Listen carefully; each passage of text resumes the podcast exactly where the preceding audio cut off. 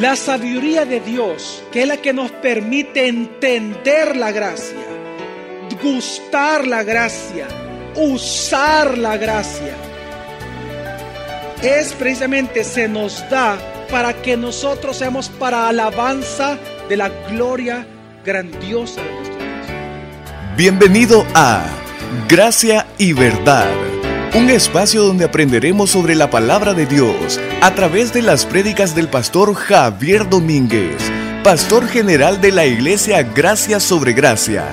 En esta ocasión con el tema Dios es sabio, parte 2. Dios nos llena de sabiduría porque sin la sabiduría ningún ser humano en esta tierra que no tenga a Cristo, que no crea en Él puede ser sabio. Nadie. Nadie jamás por su propia sabiduría puede decir conozca a Dios, yo sé lo que tengo. Claro, lo pueden decir, pero no lo pueden hacer. No lo hacen en realidad. Dios lo sigue viendo con ojos de misericordia, si bien es cierto, pero a la vez con ira. Porque debemos de entender de que precisamente la sabiduría de Dios, como todos los atributos comunicables de Dios, solo son comunicados a quienes son llamados por Él. Solo los hijos de Dios pueden experimentar los atributos comunicables de Dios, uno de ellos la sabiduría. ¿Por qué digo esto? Porque un inconverso jamás va a poder ser sabio a la manera de Dios sino que su sabiduría, por muy buena que sea, por muy filantrópico que él sea, esa sabiduría que lo dirige a hacer esas cosas, la Biblia le llama que es una sabiduría que terrenal, animal y diabólica, no es de Dios, es del diablo. Aunque para el mundo sea filantropía, aunque para el mundo sea ética, aunque para el mundo sea moral. Esto lo dice claramente, vamos a leerlo en Santiago capítulo 3 del 15 al 18, dice así. No es esta la sabiduría que desciende de lo alto, sino es cosa terrenal, natural y diabólica. Porque donde hay celos sin contienda, ahí hay desorden y toda obra ruin. Ok, ok. ¿Por qué, ¿Por qué una vez más? Hoy usted va a responder claramente esta pregunta.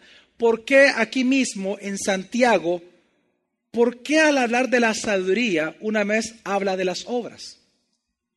¿Por qué para demostrar que la, que la sabiduría del ser humano es diabólica, natural y animal, tiene que hablar de las obras. ¿Por qué, mi familia? Porque la sabiduría con qué se justifica? Con las obras. Lo que está demostrando en, este en estos primeros versículos que estamos leyendo, el apóstol lo que está diciendo es que la sabiduría de la tierra entendemos, podemos ver que no es una sabiduría de Dios. ¿Por qué? ¿Cómo sabemos que la sabiduría que da este mundo en la universidad, en los colegios, todo eso que nosotros aprendemos, porque es animal terrenal y diabólico. Aunque sea bueno, aunque, aunque usted estudie economía, aunque haya sido un gran médico, ¿por qué es terrenal, animal y diabólico? ¿Por qué? Porque esa sabiduría nos lleva a qué? A divisiones, asesinatos, a celos. ¿Cuánta gente ha matado por más dinero? ¿Cuánta gente ha hecho cosas para obtener un título? ¿Cuántos pasan por encima de personas para ser profesionales reconocidos en el país? ¿Cuántos se prestan a corrupción? Esa sabiduría nunca es de Dios. Porque la sabiduría se justifica con qué? Con las obras. Entonces, hablando de esto, sigue diciendo. Pero la sabiduría de lo alto es primeramente pura. ¿Es qué? Claro, porque nuestro Dios es que un Dios que puro, es un Dios santo. Por lo tanto, la sabiduría de Dios nos lleva a lo puro siempre, produce en nosotros el querer y hacer lo puro. Sigue. Luego, pacífica. Claro. Comprensiva, dispuesta a razonar, llena de misericordia y de buenos frutos, imparcial, sincera. ¿Llena de qué? Dice, comprensiva, dispuesta a razonar, llena de misericordia y de buenos, imparcial. ¿Qué más? Sincera. Sigue. Y el fruto de justicia. ¿Qué es todo esto? Es sembrado en paz para los que hacen la paz. ¿Qué estoy tratando de demostrar con todo esto? Solo un hijo de Dios puede, familia, solo un hijo de Dios puede disfrutar de la sabiduría de Dios a través de Cristo Jesús. 1 Corintios 1, acompáñame al capítulo 2. Y vamos a leer del, del versículo 7 al final. Una vez más, leamos. Sino que hablamos sabiduría de Dios en misterio, la cual ha sido escondida, la cual Dios predestinó antes de los siglos para nuestra gloria. Dios la predestinó para qué? Para nuestra gloria, sigue. La cual ninguno de los gobernantes de este mundo conoció. Viene hablando de la sabiduría de Dios. ¿De qué viene hablando? Dice que la sabiduría de Dios fue escondida la cual, versículo 8, ninguno de los gobernantes de este mundo conoció la sabiduría de Dios. Jamás nadie, por más sabio, por más pisto, por más experiencia, por más edad, por más que tenga, jamás tiene acceso a la sabiduría de Dios. Sigue. Porque si la hubieran conocido, nunca habrían crucificado al Señor de gloria. Sigue. Antes bien, como está escrito, cosas que ojo no vio, ni oído oyó, ni han subido en corazón de hombre. Son las que Dios preparó para los que lo aman. ¿Para los que lo qué? Y esa frase es importante porque ¿quiénes son los únicos capaces de amar a Dios? Aquellos que son amados por Él primero. Así dice la Biblia. Que nosotros amamos a Dios porque Él nos amó a nosotros qué? Primero. Por llamado. Aquí está hablando exclusivamente de cristianos. Solo los cristianos pueden disfrutar de la sabiduría de Dios porque es a través de Cristo Jesús morando en ellos. Por eso sigue diciendo. Pero Dios nos la reveló por Perdón, viene hablando de la sabiduría. No pierda de vista que el tema es sabiduría. ¿Qué pasa con esta sabiduría? Versículo 10. Pero Dios nos la reveló por medio del Espíritu, porque el Espíritu todo lo escudriña, aún las profundidades de Dios. Pues, ¿quién de los hombres sabe lo íntimo del hombre, sino el Espíritu del hombre que está en él? Así también nadie ha conocido las cosas de Dios sino el Espíritu de Dios. Y nosotros no hemos recibido el Espíritu del mundo. Nosotros no hemos recibido ese Espíritu cuando creímos en Jesús, sino que recibimos. Sino el Espíritu que proviene de Dios, para que sepamos lo que Dios nos concedió gratuitamente. Sabiduría, sigue lo cual también hablamos, no con palabras enseñadas por sabiduría humana. Claro, sigue. Sino con las enseñadas por el Espíritu, adaptando lo espiritual a lo espiritual. Hablando de la palabra, sigue. Pero el hombre natural no acepta las cosas del Espíritu de Dios. ¿Por qué? Para él son necedad y no puede entenderlas. ¿Por qué? Porque se han de discernir espiritualmente. Digan conmigo, sabiduría. Sigue. En cambio, el espiritual juzga todas las cosas, pero él no es juzgado por nadie. Digan conmigo, sabiduría. Todo esto es pura sabiduría, es la bondad de la sabiduría en nosotros, el fruto de nosotros poder alcanzar sabiduría. Sigue. Porque, ¿quién conoció la mente del Señor? ¿Quién lo instruirá? Pero nosotros tenemos la mente de Cristo. Es que nosotros ahora tenemos la mente de Cristo y por eso nosotros tenemos acceso a esta sabiduría de Dios. Por eso que no es de extrañar una frase que el apóstol Pablo dejó por escrito en el libro de Romanos. Después de hablar 11 capítulos de pura gracia de Dios, de cómo es la salvación del hombre, del plan de redención de Dios para con el hombre, después de hablar todos estos grandes temas, viene en Romanos 11 y versículo 33, y ya no pudo evitar, ya no se pudo contener y tuvo que escribir esto de una tremenda manera. Oh profundidad de las riquezas, de la sabiduría y del conocimiento de Dios. Cuán insondables son sus juicios e inescrutables sus caminos. Es que si algo él se impresionó, es que todo el plan de salvación que ningún hombre pudo entenderlo a perfección, Dios lo hizo para demostrar que solo Él es el sabio. La sabiduría de Dios, cómo madurar, cómo crecer. Es que, ¿por qué digo crecer? ¿Se recuerda usted que, es lo que dice la Biblia con respecto a Jesús? Dice que Él crecía en qué? Claro, como hombre. Recuerde que se autolimitó en todos sus atributos, en la manifestación de sus atributos. Él estando aquí en la tierra, aunque es Dios y aunque era Dios, estando en la tierra, Él se autolimitó. ¿En qué? precisamente en manifestar estos atributos. Por eso dice la Biblia que Él tuvo que aprender sabiduría. Él creció en sabiduría, porque Él tiene que ser igual que nosotros. ¿Qué está diciendo la Biblia en este versículo? Que así como Él creció en sabiduría, ¿qué también nosotros podemos hacer?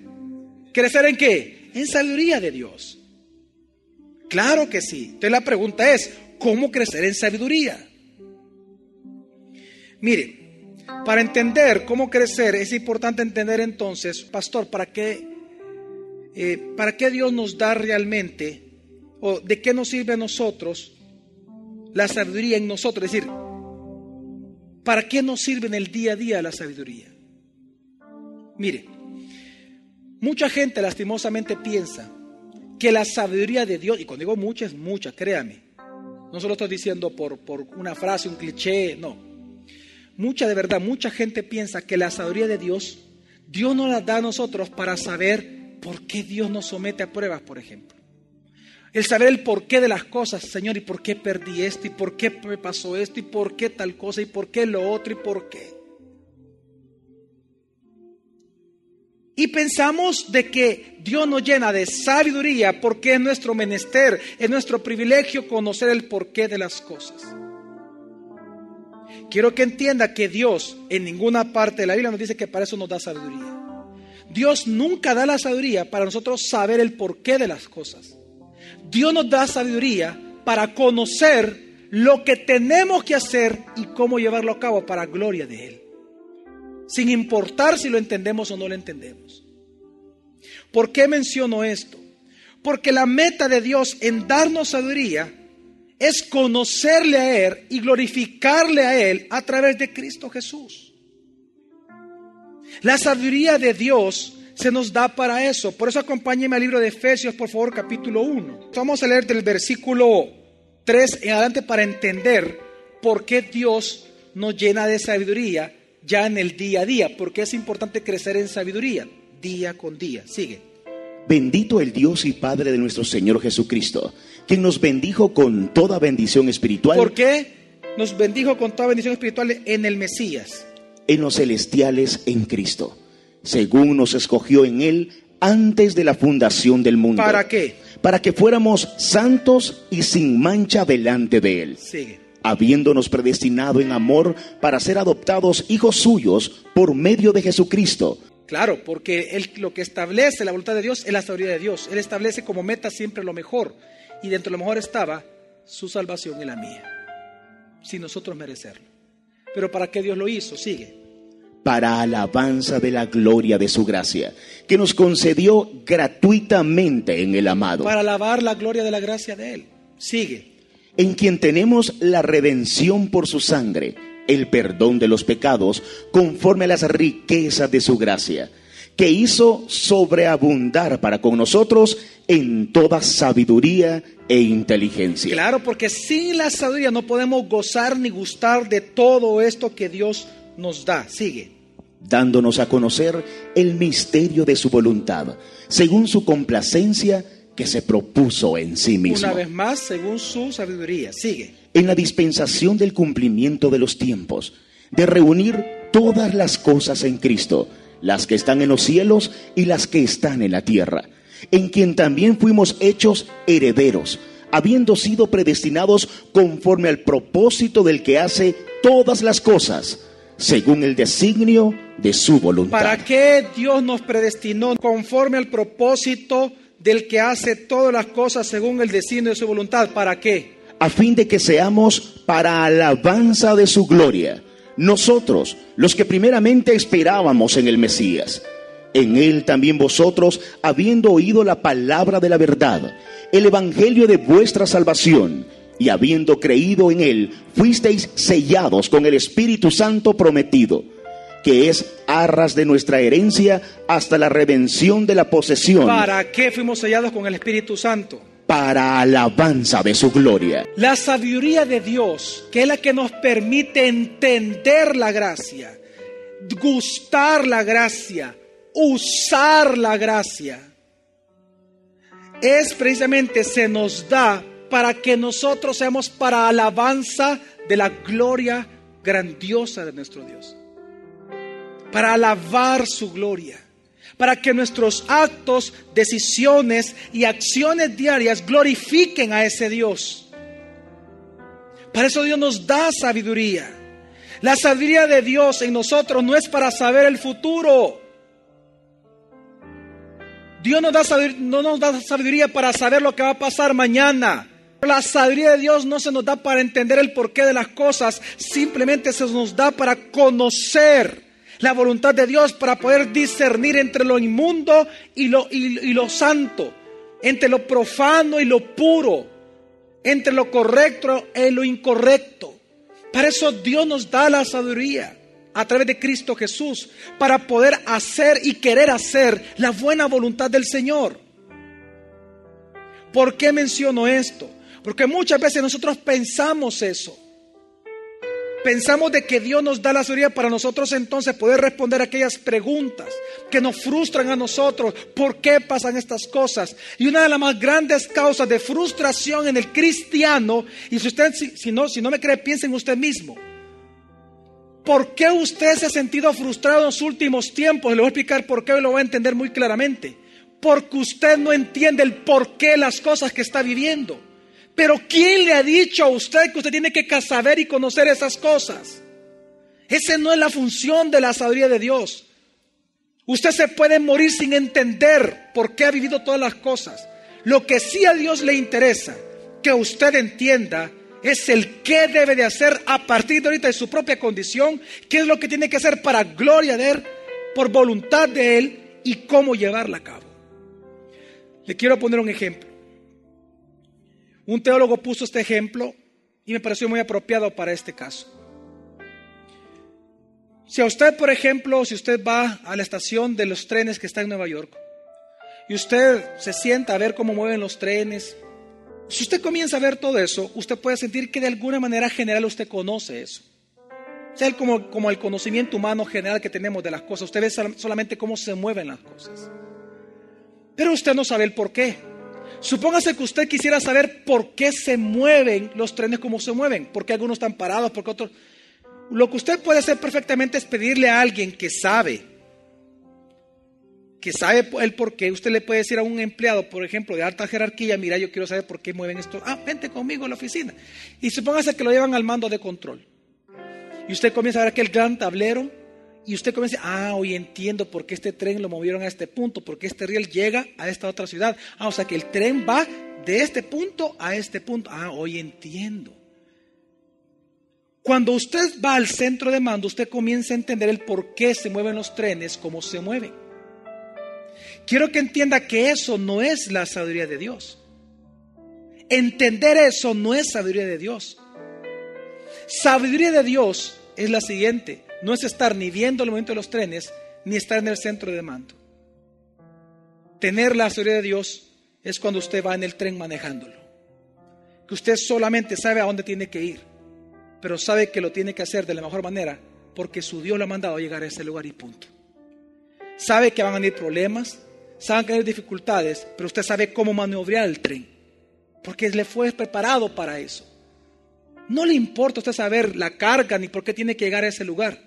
Solo sabe que usted tiene que llegar. La sabiduría de Dios no se nos da para saber las cosas más profundas de este mundo. Se nos da para conocer a nuestro Dios, para rendirnos a Él, para vivir para Él. El día de mañana continuaremos aprendiendo más sobre este tema. Gracia y Verdad, con el pastor Javier Domínguez, es una producción de la iglesia Gracia sobre Gracia.